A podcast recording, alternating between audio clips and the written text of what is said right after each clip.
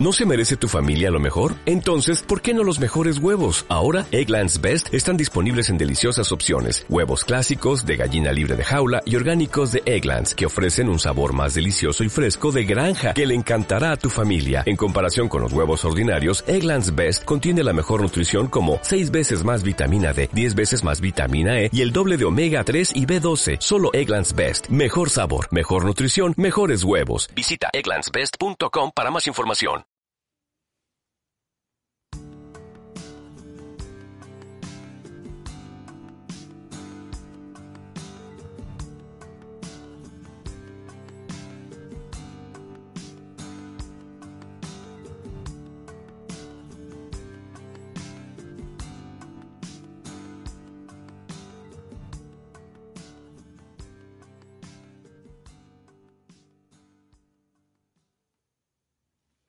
Muy bienvenidos a este primer programa, o programa número cero, de Roleros y Otakus.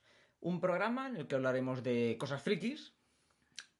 Yo, Clapo, y Aichan, eh, que bueno, eh, estamos casados y yo soy rolero y ella es otaku, por lo cual la decisión del nombre fue completamente arbitraria. eh, ¿eres consciente que esta presentación ha quedado un poco friki? Parece diversión con banderas. Sí, sí, sí, sí, sí, sí, sí, sí. Pointer y Clapo presentan... eh, Pointer y clavo, Aichan. Point, no. Es verdad, Point- eh, perdón, Aichan, qué manía. Pointer, pues Pointer. Pointer, ala, ya está. Pointer, ala. Pointer, es que siempre se llamaba Pointer en, en- en todos los poco- podcasts que hicimos, en la, en la miríada de ellos, que fueron Claro, dos. pero es que eran de, de Airsoft y Pero demás. era Pointer, siempre ha sido Pointer. Ya, bueno, pero Aichan me Aichan. molaba. Bueno, era- pues Aichan. Aichan suena muy raro, es muy, es muy típico. Pointer, Pointer. Pointer, vale, pues ya está. Pues eso. Programa cero. programa cero. Y entonces nada, va a ser un, pro- eh, un programa, eh, como todos los que pensamos grabar, si es que grabamos más, que serán todos eh, en directo, no haremos ningún tipo de edición, ni corte, ni nada, por eso habrá muchísimos fallos por todas partes. Esperamos que lo sepáis comprender, porque tiempo atrás hicimos podcast de Airsoft y estas cosas, y la edición era muy agotadora. Entonces por eso ahora hacemos todo un poco al vuelo. Piensa que en aquella época no se, no habían estas tablets y iPads y un montón de programas para hacer podcast. eh. Todo era el Audio, Audacity. Audacity. Este. Audacity se editaba como audio puro y duro. Era horrible, era horrible. Hoy en día tienes programas que puedes grabar podcast al vuelo en nada. Pero, ah, bueno, y los micrófonos de PlayStation, que también. Eso sí, hacía mucho, sí. Que al final acabamos grabando con los de Logitech nosotros. El último. Pero bueno, da igual, eh, estamos yendo. El caso es que este pro- eh, primer programa vamos a hablar de un juego de mesa que fue idea de... com- para comprarlo fue idea de... de ¿Pointer? De Pointer, eh, no sé ya si ha hecho. Y eh, el juego que vamos a hablar es el Rising Sun. Hmm. ¿Por qué, ¿Por qué te dio por comprar el Rising Sun y yo me, me he visto tan favorecido por ello? Por las figuras. Claro. Básicamente me dio por ahí, quería pintar figuras. Digo, hacía muchos años que no pinto figuras. Tú tienes la mesa llena de pinturas y con las nuevas contras hasta parecía fácil.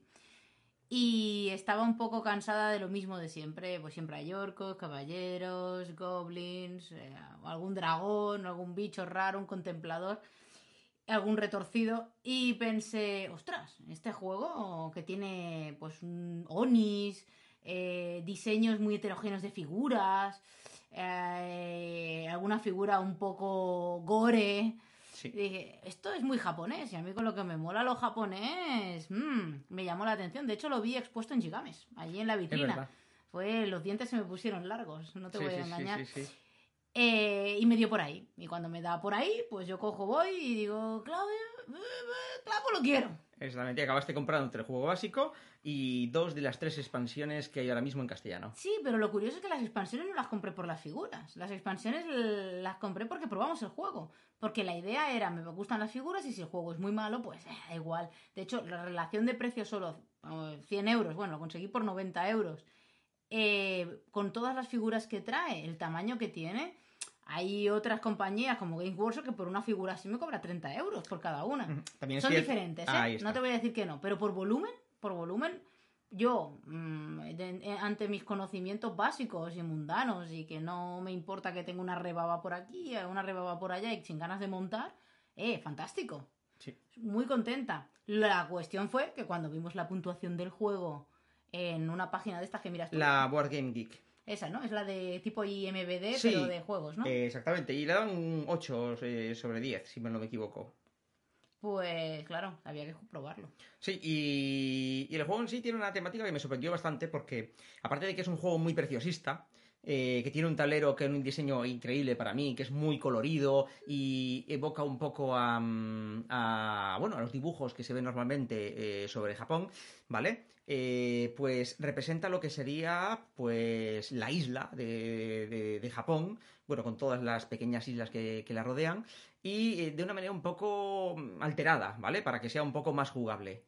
Y cada uno de los jugadores llevará un clan, que cada clan tiene unas habilidades muy diferentes entre sí, y con este clan hará diversas cosas para conseguir puntos de victoria y así poderse alzar eh, como el ganador de la partida. Eh, los puntos de victoria se ganan desde por ganar combates, eh, por conseguir iluminación, por bueno, por conseguir muchas cosas. Es que hay muchísimas, muchísimas cosas que te dan eh, puntos de victoria. Incluso eh, puedes estar peleando contra un enemigo, te haces epucu tus tropas, haces que eh, canten las hazañas de tu de esa guerra que has perdido y ganas más puntos de victoria que el contrario. Eso es lo, lo genial de este juego, que le puede dar la vuelta de mil maneras. Es que tiene tantas opciones, porque piensa que los jugadores además eh, tienen lo que se llama el honor. Entonces, en función de tu en qué, en qué punto te encuentres de honor en relación al resto de jugadores, tienes unas ventajas u otras. Sí, la ventaja más curiosa de todas es que, claro, en este juego no hay, no hay prácticamente azar, ¿vale? O sea, hay hacer algunas cartas y tal, pero no hay dados. Entonces, eh, hay muchas veces en las que las acciones de los jugadores chocan una, una con la otra. Por ejemplo, en un combate, ¿vale? Te enfrenta uno contra tantas tropas, el otro tiene las mismas, y en ese caso, ¿quién gana? Pues gana el que tenga más honor. O sea, el honor, lo principal para lo que gane es para eh, mm, desempatar. Siempre ganará aquel que tenga más honor. Y eso está muy bien, la, la verdad. Eh, la partida se tiene cuatro fases diferenciadas, que son la primavera, el verano, el otoño y adivina, el invierno, ¿vale? Y en cada una de las tres primeras fases transcurren una serie de mm, de, mm, de bueno, turnos no, sí, turnos de jugador Sí, en sí, cada una de las fases, ¿vale? Después de ellas eh, viene lo que sería el combate y luego se pasa a, a la estación siguiente, ¿vale? Y al final de la partida se recuentan todos los puntos. Eh, mm, claro, como se recuentan los puntos al final de la partida, hay muchas cosas que salen al final, que dices, uy, yo gano tantos puntos por esto, tal. O sea, no se ve tan claramente como en otros juegos quién va a ganar y quién va a perder. Pega normalmente un giro bastante interesante al final, a no ser que haya alguien muy avezado que se ponga a examinar todas las cartas que tengan el resto de los jugadores y con ello perder mucho tiempo. Ya, lo que pasa que lo de contar puntos yo al final de, de las partidas, en otros juegos, pues lo odio. Hay juegos como el Carcassonne que dejan verdaderos traumas y dices, mira, Sí. prefiero jugar a la versión móvil a jugar al Carcassonne de verdad, porque al final tienes listados ahí de números de sumo 3, 4 y yo eso lo odio. Aquí lo bueno que tiene es que eh, los puntos se cuentan al final de cada fase. Al final del verano, al final de primavera, del verano y del otoño sumas, y luego ya está la fase de invierno, que ahí es donde vienen las sorpresas Sí. las verdaderas sorpresas, porque hay cartas que son cartas de invierno que nadie tiene en cuenta, pero se van desplegando y como suelen tener cosas de si tienes esto ganas tanto, pero si tienes tanto honor ganas lo otro, eh, son condicionantes que hacen realmente interesante el cuidado que cualquiera puede ganar. Sí, la ¿vale? verdad es que sí. No gana quien haya ganado más partidas ni quien tenga más regiones. Para nada. Eh, todo dependerá de la estrategia que haya seguido. Un jugador que quiera tirar por política está muy bien. También eh, todo se ha dicho que cada clan tiene una habilidad completamente diferente. Tú intentarás tirar por la política, pero tu clan igual no es muy ventajoso en esa habilidad. Entonces, es interesante, pues a veces eh, tomar decisiones con, eh, afines y que creen sinergia con la habilidad de tu clan. También es muy interesante comentar eh, que esto, esto es bastante crucial y es en lo que se diferencia este juego de bastantes otros, es la, mm, el fuerte énfasis que hacen las alianzas, que son los pactos entre jugadores que benefician a ambos. Realmente las alianzas no son pactos tan fuertes. Yo en un principio pensé que los dos jugadores iban a quedar mucho más sujetos a la alianza en sí, pero eh, son unas pequeñas ventajas, porque cada turno, cada jugador va haciendo una acción y se beneficia a sí mismo y al que está liado con él más que al resto de los jugadores. Y de ese modo las alianzas siempre interesa tenerlas. Bueno, las alianzas hacen ese punto pequeño que, ese pequeño punto que es agradable del pique. De ah, me has traicionado. Sí. Entonces ahí Eso le da un punto chulo al juego en que los jugadores se rebanan de, sí, tengo una alianza, pero al final tengo que ganar yo. Exactamente. Y además las alianzas, al final de cada estación, se rompen automáticamente y se generan nuevas. Nosotros, por la experiencia que hemos tenido, también porque somos un poco locos cuando jugamos, es que no mantenemos las mismas alianzas, normalmente las cambiamos. Es la mejor manera de testear un juego. Sí, y sí. Sí. Y a fin de cuentas, eh, bueno, hubo una partida que sí que las manteníamos, pero era porque nos convenía en ese momento. Pero no es muy habitual, la verdad es que solemos cambiarlas. Vamos a jugamos un poco de esa manera. Eso de las alianzas, ah, la falta de azar, que ya comentamos antes, que, tiene muy poco hacer el juego, mm. pero tiene una cosa muy curiosa, como hay varios clanes que coger y cada uno juega de manera tan diferente, ¿vale? En función del clan que cojas, acabarás jugando de una manera u otra. Entonces varía mucho una partida a otra en función de los clanes, que hay cinco clanes diferentes. Luego hay unos dioses que adorar, que cada partida salen unos o salen otros, que también cambia mucho la partida. Sí, pero la gracia está también en que lo, te recuerdo que en la caja básica vienen cinco clanes. Y luego en la expansión de los nuevos clanes adoran a otros dioses. Sí. Que es muy curioso, entonces cambia mucho la manera de jugar. Cambia muchísimo. En mi, opinión, los dos clanes nuevos que vienen en la expansión son bastante potentes. Yo diría que hasta podría ser que estén un poco rotos. Que desde mi punto de vista. Porque yo los veo demasiado potentes. Mm. ¿Vale? Lo que pasa es que eh, son potentes si se juega solo con uno de ellos. Hmm. Porque ellos tienen unos dioses especiales que adoran y que los pueden jugar en su momento como si fueran monstruos, porque hay monstruos en este juego, ¿vale? Y, los monstruos em, eh, te favorecen el campo de batalla como si fueran parte de tus tropas, ¿vale? Como fan de las figuras diré que son espectaculares los dioses que trae la nueva. Son preciosas, están muy bien hechas y muy bien acabadas, ¿eh? Entonces, eh, ah, en el momento en que hay dos jugadores que se juegan con los nuevos clanes, esos dioses ya se reparten entre los dos jugadores. Entonces ya no quedan tan rotos, desde mi punto de vista. Porque esos dioses solo los pueden coger los nuevos clanes, no los pueden coger los viejos. Pero bueno, me lío. Hay expansiones, eh, hay uno que te permite coger, jugar con los dioses que vienen el juego básico eh, para poder bajarlos a la mesa como si fueran tropas. hay otros. ¿Eh? Son bajan como monstruos. Correcto. Hay otro que eh, permite meter más monstruos. Y la tercera expansión que la tenemos. Los Kami, la dinástica. Ah, bueno, la, perdón, la tercera expansión es verdad. Es la que comentamos, la que trae los clanes la extra. Los clanes nuevos, correcto. Es verdad. ¿Vale? Entonces sí, esos son, esas son las expansiones que hay. Eh, ¿Qué más? Eh, bueno, las, las, figuras tienen un acabado excepcional. En la expansión yo creo que se nota que incluso eh, le dieron un punto extra de calidad, porque es una expansión que trae, mm, digamos, en relación precio-cantidad de figuras, la de los clanes, la que trae los nuevos dioses. El pack dinástico creo que se llamaba. Sí, son muy bonitos, realmente los recomiendo, porque ver a un Gordinflón con un besugo encima es precioso. dinástico... ¿Es el pan? ¿Qué, ¿Qué, expansión? ¿Cómo se llama la de los nuevos? El que trae los nuevos dioses. sí los nuevos dioses de y los nuevos clanes van juntos. Vale, sí, el pack dinástico, sí. El pack dinástico. Ese es muy bueno, sí. Es muy bueno. Las figuras son muy bonitas, son muy diferentes a lo que estamos habituados a encontrar en tiendas de figuras. Sí, sí, sí, sí, es, así. De hecho, cuando estén pintadas sé que serán hasta reutilizables. Sí, la verdad es que sí. Son muy bonitas. Y la calidad, en mi opinión, de plástico y de todo y de acabado es mejor que el de la caja básica. Pero claro, la caja básica vale 90, eh, 100 euros y trae un montón de figuras. Y aquí estamos hablando que este, el pack dinástico, no sé costaba 40 y algo. Sí y trae pues siete dioses. ¿Vale? Con dos clanes. Es normal que puedan invertir un poco más en las figuras. Pero en mi opinión valen mucho la pena. Sí, la verdad es que cambia bastante el juego. Entonces, ¿este juego para dirías tú que es? ¿Para quiénes, perdón? Eh, ¿Quién debería comprarse este juego? Lógicamente que creo yo que la gente que le guste el mundo oriental es casi compra, obligada. Claro, a quien le guste el mundo oriental eh, lo tiene que comprar. Es decir, es muy bonito. Es eh, son dioses con nombre que los conocerás de oídas, el Amaterasu. O luego hay los Onis, tienen un diseño muy similar al, Dragon Ball. Entonces, dentro de lo que cabe, un otaku, pues son un poco gores, pero les llevará a ese mundo Hay, de hecho, eh, japonés. Una, eh. una, figura de uno de los monstruos que me recuerda enormemente de Ring. Mm, es japonés fantástico. Es un japonés fantástico muy chulo. Eh, ¿Qué pasa? Que normalmente los que somos así otakus o nos gusta el oriental, vamos a las tiendas pues, a acompañar a nuestra pareja rolera o a los amigos roleros. ¿Y qué vemos? Un montón de juegos eh, sencillos que le ponen un nombre japonés. Que de japonés, pues bueno, es porque es comercial. Hoy en día a todo le pones de nombre Sakura y vende dos eh, tres veces más. Dos o tres veces más, porque es, ah, he comprado este juego de cartas, se llama Sakura. Pues da igual, como si se llama pincel en seco.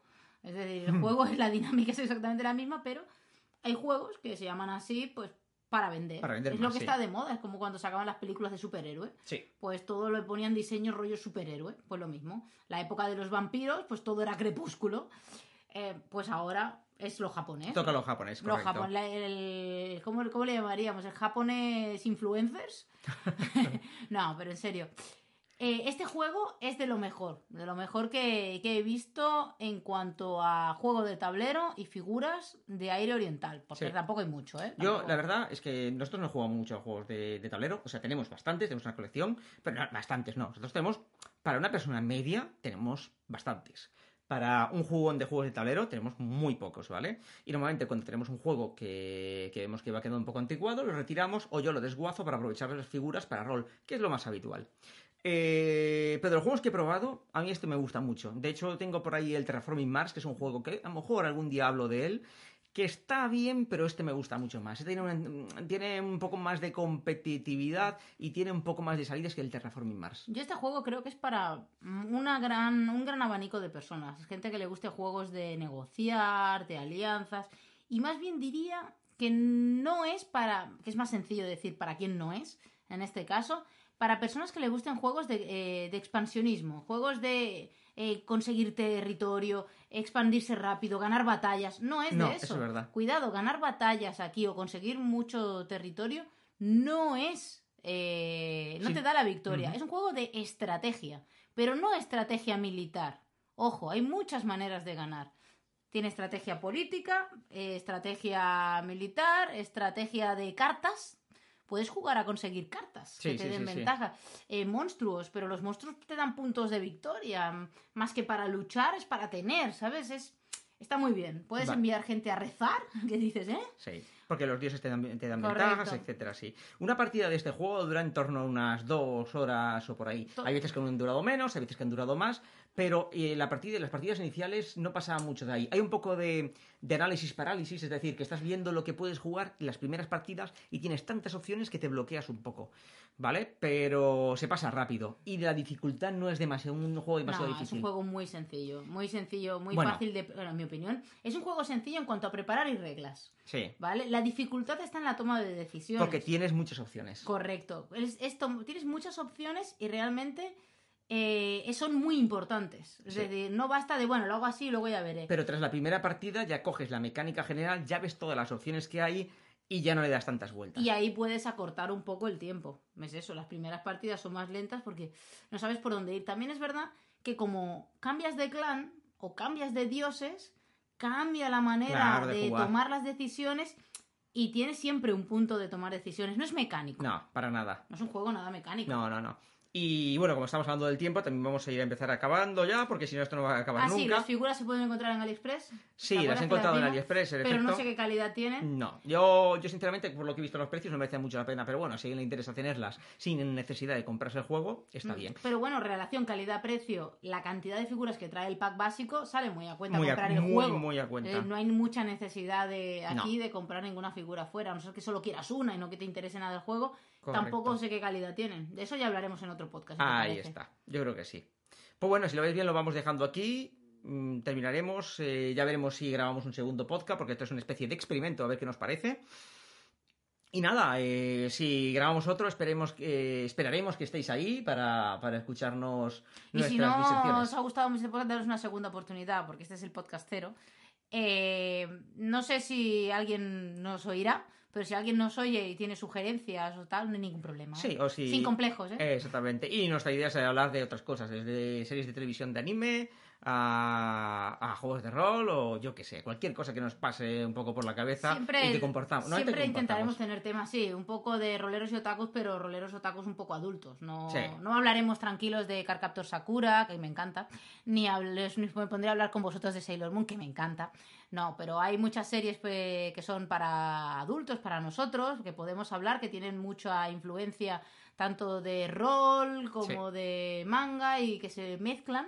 Y que al final son series que acabamos viendo en pareja, aunque nuestros intereses sean diferentes. De está. eso es de lo que queremos hablar. Joa, pues no lo podía explicado nada mejor. Bien, perfecto. Vale, me gusta. Eh, si lo editara, lo pasaría esto la intro. Eh, pues bueno, dejamos aquí este podcast y esperamos vernos en breve. Adiós. Adiós.